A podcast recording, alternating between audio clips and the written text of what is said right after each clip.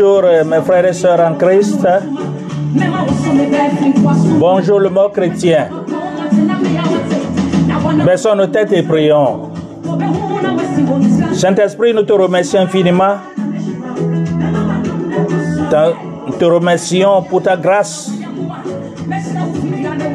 Ta grâce infinie qui nous conduit jour après jour. Tu nous as dit de ne pas abandonner nos lieux d'adoration comme d'autres le font. Nous sommes euh, devant toi selon tes commandements. Viens, prends ton fauteuil. Assiste-nous début jusqu'à la fin. Parle à ton peuple. Au nom de Jésus, nous avons prié. Tous les chrétiens disent Amen. Aujourd'hui, Dieu a encore préparé son plat spirituel pour nous. Nous sommes à l'école de, de Jésus. Il est le grand recteur, plus qu'un recteur.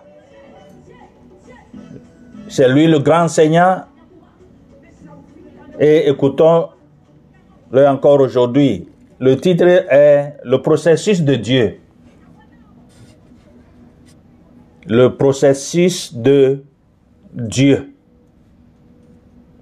Si nous prenons le mot processus, cela veut dire enchaînement ordonné de faits ou de phénomènes répondant à un certain schéma et aboutissant à quelque chose.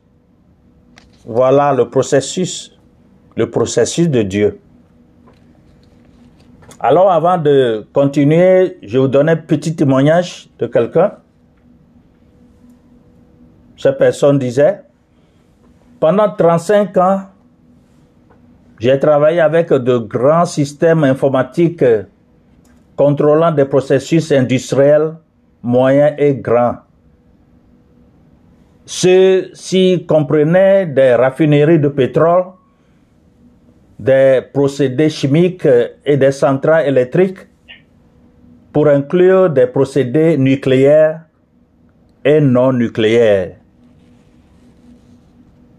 Chacune de ces installations avait de nombreux processus qui, pour fonctionner, devaient être exploités selon une méthode spécifique.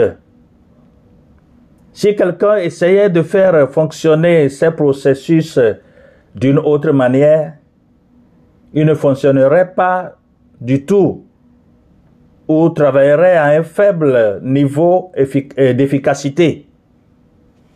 Pourtant, une fois que quelqu'un a appris quelle était la méthode appropriée pour le processus, on pouvait les faire fonctionner avec un haut degré d'efficacité. Le même principe s'applique que vous soyez un médecin accouchant d'un bébé, un comptable essayant d'équilibrer vos comptes ou un soudeur construisant le prochain grand gratte-ciel, etc. Ou un enseignant de quel niveau que ce soit, un cultivateur, un éleveur, etc., etc., les choses ont tout un processus et la bonne façon de faire fonctionner ce processus. La vie est très similaire. Il existe de nombreuses façons de mener notre vie. Il y a des processus dans la vie qui mènent à un profond sentiment d'épanouissement. Il y a aussi des processus dans la vie qui peuvent conduire à un grand sentiment de blessure, d'existence vide et de désespoir. C'est finalement à chacun de nous de choisir sa voie. La vie est un choix. J'aime y penser comme ça. Dieu a mis une petite partie de sa souveraineté sur l'étagère afin que chacun d'entre nous puisse avoir la liberté de choix. Mais il faut savoir bien choisir. Il faut savoir bien choisir. Tout comme à un processus, Dieu aussi a un processus. Comme le titre mentionnait, ce processus peut être facilement vu dans l'histoire du Fils prodige, comme on le trouve dans le livre de Luc 15, versets 11 à 24. Luc 15, versets 11 à 24. Le processus de Dieu consiste en la repentance, la restauration et la joie. Quand vous lisez tout cela, vous allez capter votre attention sur ces trois points. Aujourd'hui, je veux que nous jetions un coup d'œil à cette parabole que Jésus a racontée et que nous voyions comment le processus de Dieu vers une vie épanouie nous concerne aujourd'hui, te concerne aujourd'hui. D'abord, dans Luc 15, 17 à 19, je lis seulement une partie. Luc 15, 17 à 19, une partie seulement. La repentance est le début du processus de Dieu. Voilà le premier point. C'est un processus dans chaque vie humaine. La repentance. Le premier point d'aujourd'hui est la repentance est le début du processus de Dieu. Dans les limites euh, du christianisme, il y a beaucoup de mots que nous utilisons en tant que chrétiens. Souvent, nous supposerons que tout le monde comprend le sens des mots que nous utilisons. La repentance est l'un de ces mots. Que signifie exactement le mot repentir? C'est un simple mot. Mais que signifie le mot repentir le mot le plus couramment utilisé dans le Nouveau Testament pour la repentance est métanoïa en hébreu. Ce mot est en fait un composé de deux mots. Méta, qui signifie changer ou modifier une position. Méta. Cela peut signifier n'importe quoi d'une opinion à une position physique. Noia, N-O-I-A, vient de la racine néo, N-O-I-E-O, qui signifie penser ou utiliser l'esprit pour une fonction particulière. En combinant ces deux éléments, nous arrivons au concept de changer d'avis afin d'aller dans une direction différente. On peut donc dire que la repentance est l'acte de changer la direction dans laquelle nous allons, loin de Dieu, pour aller vers Dieu, euh, par un acte mental.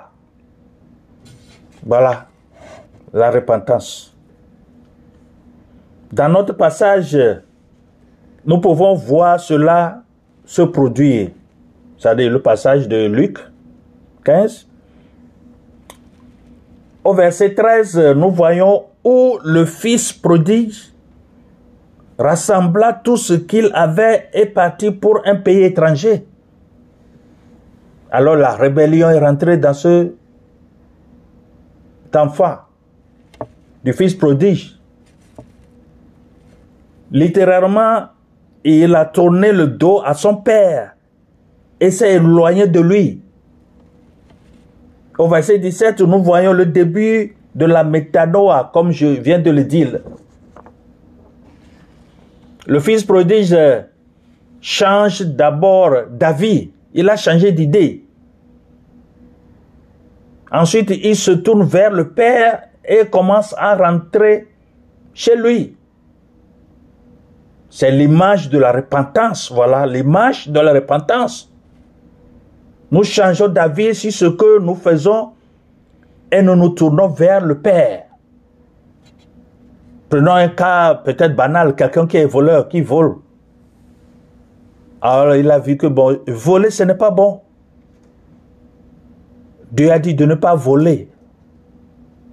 Alors ce n'est pas bon de voler, de continuer pas à voler. Alors je dois cesser. Donc la personne a changé d'avis. Du mal au bien. Nous nous repentons et ainsi nous nous détournons de vivre pour nous-mêmes et prenons la décision consciente de vivre pour Jésus-Christ c'est du mot métanoïa, ce que je venais de dire. Que nous obtenons ce, même concept de tourner et d'aller dans une direction différente. Maintenant, la question doit être posée. Quel est le produit ou le résultat de la repentance? C'est une question posée. Alors dans Luc 15, verset 22, qui dit, la restauration est le résultat du processus de Dieu. La restauration est le résultat du processus de Dieu. Mon deuxième point aujourd'hui est la restauration est le résultat du processus de Dieu, c'est-à-dire la repentance. La première étape a été franchie et nous sommes passés de notre vie de concentration égocentrique à une vie de concentration sur notre Père céleste. Il souhaite nous restituer à une position de proximité, d'intimité. En regardant notre passage, nous pouvons voir les trois euh, parties de la restauration de Dieu. Ses attributs, ses actions et ses réalisations de restauration. Les attributs de la restauration maintenant. Le premier attribut est que le père attendait son fils. L'histoire de l'enfant prodige, bien sûr. Le père attendait. Où est mon enfant? Où est mon fils? Où est-il parti? Mon enfant revient à la maison.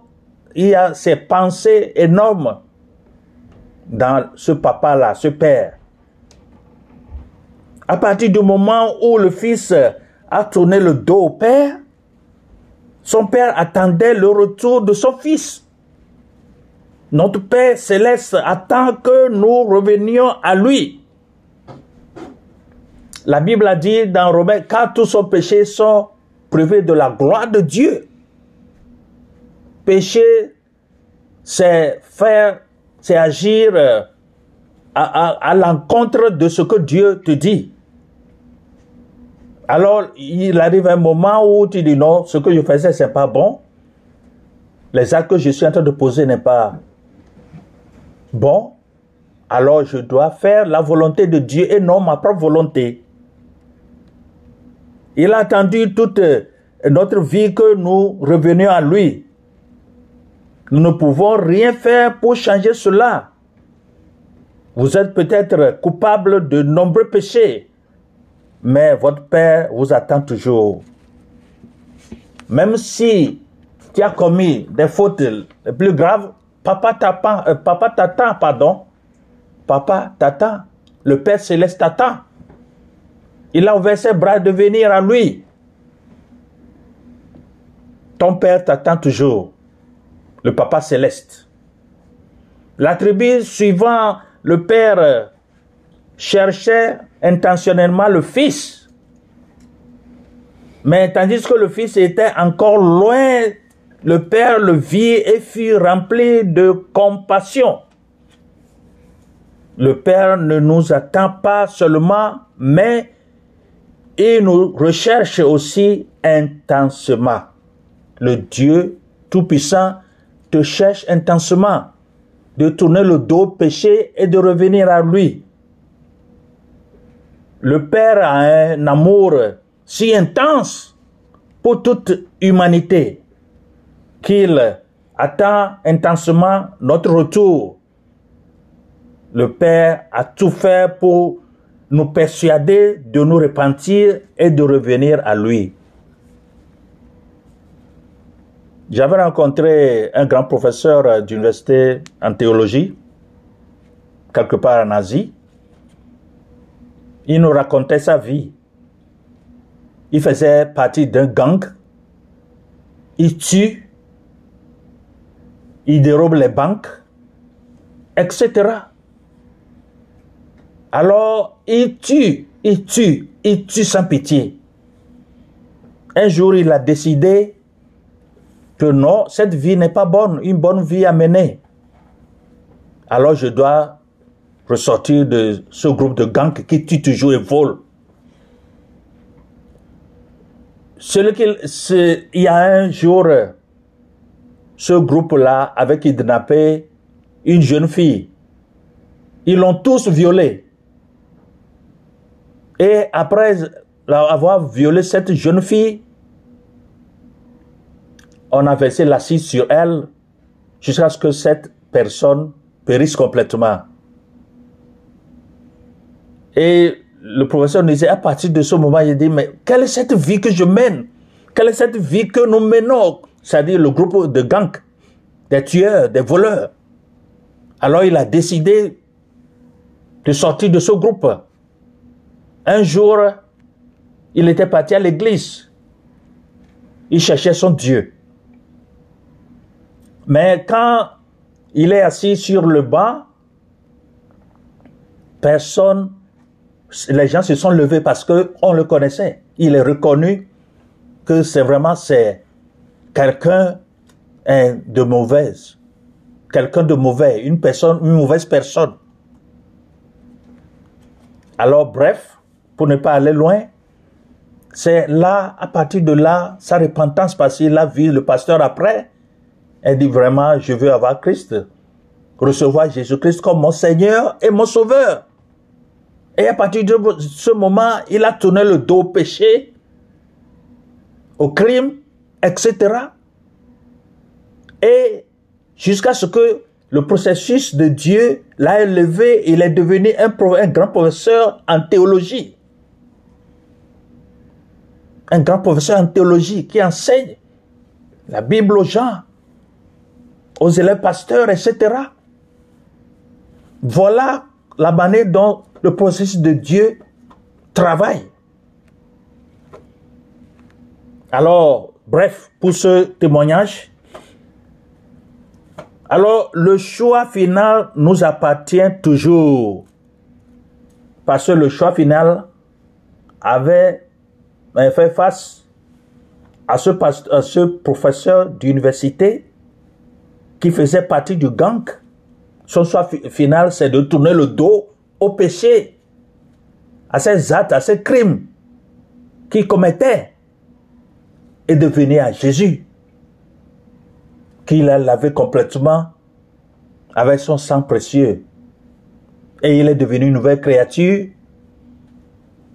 et il est devenu une nouvelle personne dont il conseille les gens sur le plan spirituel et autres. Maintenant, si j'amène un chameau, un chameau, c'est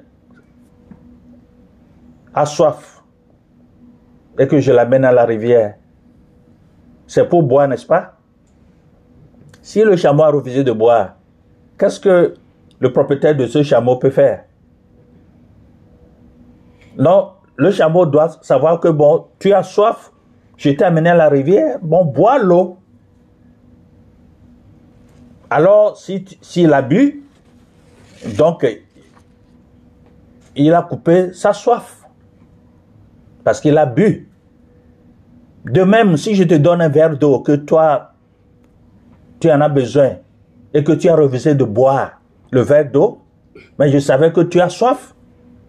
C'est ton choix de refuser ou bien de prendre et de boire le verre d'eau. N'est-ce pas? Donc, euh, vous voyez que le choix nous appartient. Un bon choix, c'est bon pour toi. Un mauvais choix, alors euh, c'est de la débauche totale. Bon, le troisième attribut est que Dieu choisit comment vous serez restaurés. Les instructions aux serviteurs pour la robe, c'est-à-dire je reviens à l'enfant prodige, l'agneau, l'anneau, pardon, les sandales, le festin, étaient tout, tout au commandement du Père. C'est notre choix de rentrer à la maison. Mais c'est le Père qui déterminera comment il nous restaurera. Quelles sont les actions du Père pour illustrer la restauration du Fils? Les actions de la restauration de Dieu. D'abord, le Père a couru et embrassé son Fils. Bonne arrivée, mon Fils. Il l'a embrassé dans Luc, Luc, Luc déclare au verset 20b, il courut, jeta ses mains autour de son cou et l'embrassa. Ce serait un site grandiose s'il avait lieu à notre époque. Le fils marche dans l'allée et nous voyons le père courir dans l'allée pour rencontrer le fils. Le père n'a même pas hésité, mais a plutôt révélé son tobe et a couru pour euh, embrasser son fils, c'est-à-dire boubou, euh, grand boubou jusqu'au pied. Donc ça empêche de courir si tu ne relèves pas si tu ne soulèves pas cela. C'est la description. Donc d'après docteur Robert Steen, c'est un grand théologien, déclare dans son commentaire sur l'évangile de Luc la signification de la robe, de la bague et des sandales que le Père a utilisées pour restaurer le Fils à son ancienne position. La robe représente l'importance du Fils élevé au rang d'invité spécial. Alors le Fils, là, l'enfant prodige, est devenu un invité un enfant spécial, c'est-à-dire, il est élevé au rang spécial. Il était courant de fournir à un invité spécial une robe ou un manteau pour signifier sa position. Ensuite, l'anneau signifie l'autorité. L'anneau qu'on a mis à son doigt signifie on lui a donné l'autorité. Tu, tu fais partie de cette famille. On t'a donné l'autorité en tant que membre de la famille. De nombreuses correspondances de l'époque étaient scellées à la cire. Puis l'empreinte utilisant l'anneau familial signifiait la personne en tant que figure d'autorité. Enfin, les sandales signifiaient que la personne était un membre de la famille. Voilà l'explication et les préparatifs qu'on avait réservés à l'enfant euh, prodige. Les esclaves ne portaient pas de sandales à cette époque-là. Par conséquent, le Père a signifié que le Fils était un invité spécial d'autorité et un membre de la famille. Voilà les empreintes de tout ceci. L'importance de ces éléments souligne l'idée que lorsque nous nous tournons vers Dieu dans la repentance et apprécions la restauration de Dieu, nous sommes élevés à une position de quelqu'un de très spécial, une personne d'autorité, un membre de la famille de Dieu. Dieu a fait de nous des cohéritiers avec Jésus-Christ pour le servir, mais de manière positionnelle comme ses fils et ses filles. L'accomplissement de la restauration de Dieu. Dieu vous attend, Dieu t'attend. Vous ou bien toi qui guette attentivement et veut célébrer son retour, votre retour. Peut-être qu'aujourd'hui, vous avez essayé tout ce que le monde a, a à offrir et pourtant, votre soif n'a toujours pas été satisfaite. Le Père attend et regarde, ne reviendras-tu pas à la maison? Dans Luc 15, 24, je, lis, se réjouir sur terre et au ciel est la conclusion du processus de Dieu. Alors se réjouir sur terre que le Fils prodige soit mort, mais qu'il soit maintenant vivant. Premièrement, la joie sur la terre, sur terre peut être vue à partir du degré de célébration qui se déroulait dans la maison de son père. Plutôt que de dans ce chapitre, on peut voir dans les versets 6, 9 la joie qui a lieu au sujet de la brebis perdue et de la pièce perdue retrouvée. Réjouissez-vous avec moi, car j'ai retrouvé ma brebis perdue. J'ai retrouvé mon enfant perdu. Donc, vous suivez bien. Le verset 24 déclare, il était perdu et maintenant il est retrouvé. Alors, de même, le Père se réjouit de la découverte de son Fils perdu. La joie du Père ne s'est pas atténuée bien que 2000 ans plus tard.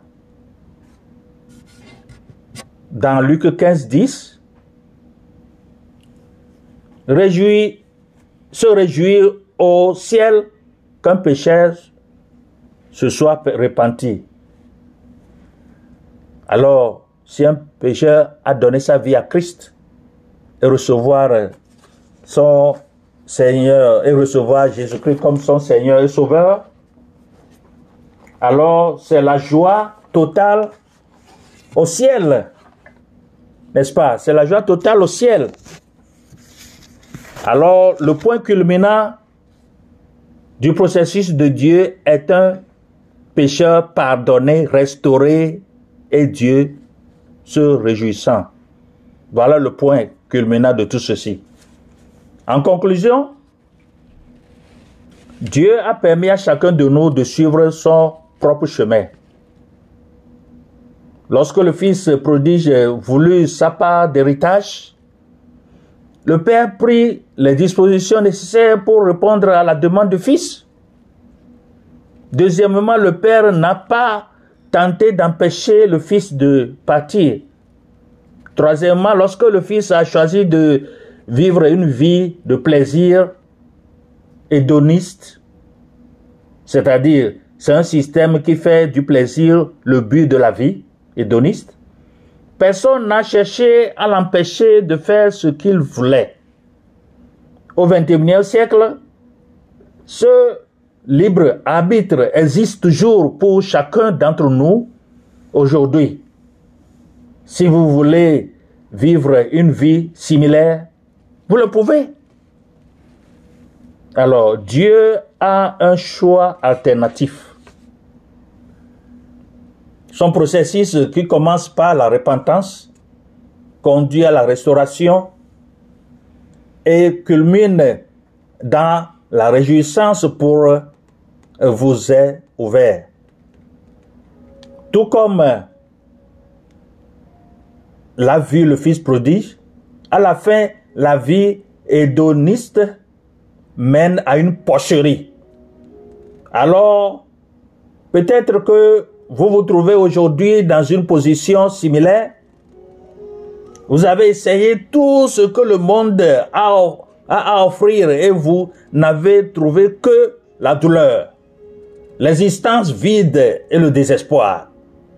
Ce matin, que ceci soit le début du processus de Dieu vers cette vie épanouissante que vous avez si désespérément recherché. La première étape consiste à vous tourner, à vous détourner de la direction que vous avez prise et à vous repentir de Dieu. Si cela est fait avec sincérité, Dieu vous offre la restauration suivie d'une réjouissance à la fois sur terre et au ciel par Dieu et ses saints anges. Laissez Jésus-Christ remplir ce trou façonné par Dieu dans votre cœur. Vous avez essayé de remplir ce trou avec tout le reste. Pourquoi ne pas laisser Dieu faire ce qu'il veut avec vous aujourd'hui? Rappelez-vous le processus de Dieu, la repentance et la restauration et la joie. Pensez-y et préparez-vous à donner votre vie à Jésus-Christ si tu ne l'as jamais fait.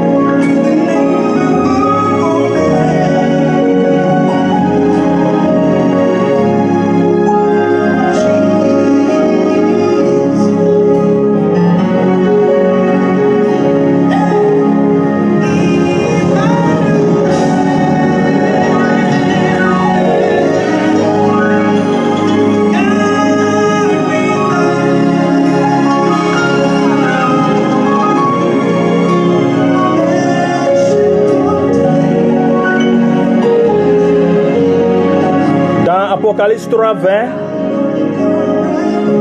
Jésus-Christ tape à ta porte, la porte de ton cœur. Si tu le restes rentrer dans ton cœur, il va souper avec toi et toi avec lui. C'est une alliance entre toi et lui. Si tu te laisses, si tu le laisses cette place, ce fauteuil, alors prier, c'est parler avec Dieu. Et tu dois ouvrir ta bouche et inviter personnellement Jésus-Christ dans ta vie, dans ton cœur. Alors, euh, tu vas me suivre. Si tu n'as jamais confessé Jésus-Christ comme et recevoir comme ton Seigneur, ton Sauveur, suis-moi. Tu ne me parles pas, mais tu parles à ton Dieu. Seigneur Jésus, j'ai besoin de toi. Merci d'être mort sur la croix pour mes péchés. J'ouvre la porte de ma vie et je t'accepte comme mon sauveur et Seigneur. Merci pour le pardon de mes péchés et pour la vie éternelle que tu me donnes. Prends la direction de ma vie. Fais de moi la personne que tu désires que je sois. Alors, si tu as pu prier ainsi, invitant Jésus-Christ et le recevoir comme ton Seigneur, ton Sauveur, la Bible a déclaré que tu es devenu une nouvelle créature. Les choses anciennes ont passé, car toute chose est devenue nouvelle. Cherche une église qui prêche la Bible, la vérité, et reste là-bas et suis les pas, les ordonnances et la volonté de Jésus dans ta vie. Si tu es ancien, chrétien, chrétienne, et que tu as dérouté quelque part, c'est le moment de se repentir aussi.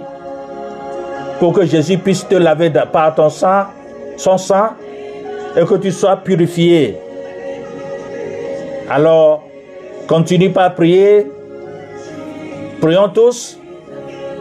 C'est le deuxième mois de, mois de février 2023. Restons serrés dans la prière la prière de foi, de combat et de résistance, de persévérance. Que Dieu bénisse tous. C'est votre pasteur Happy Oclo depuis Minnesota aux États-Unis d'Amérique.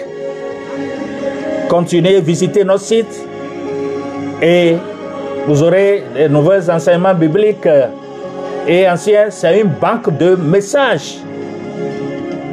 Donc, euh, allez là-bas, fouillez Choisissez en français, en anglais, en éveil et partagez parmi vous. Vous êtes tous bénis. Amen.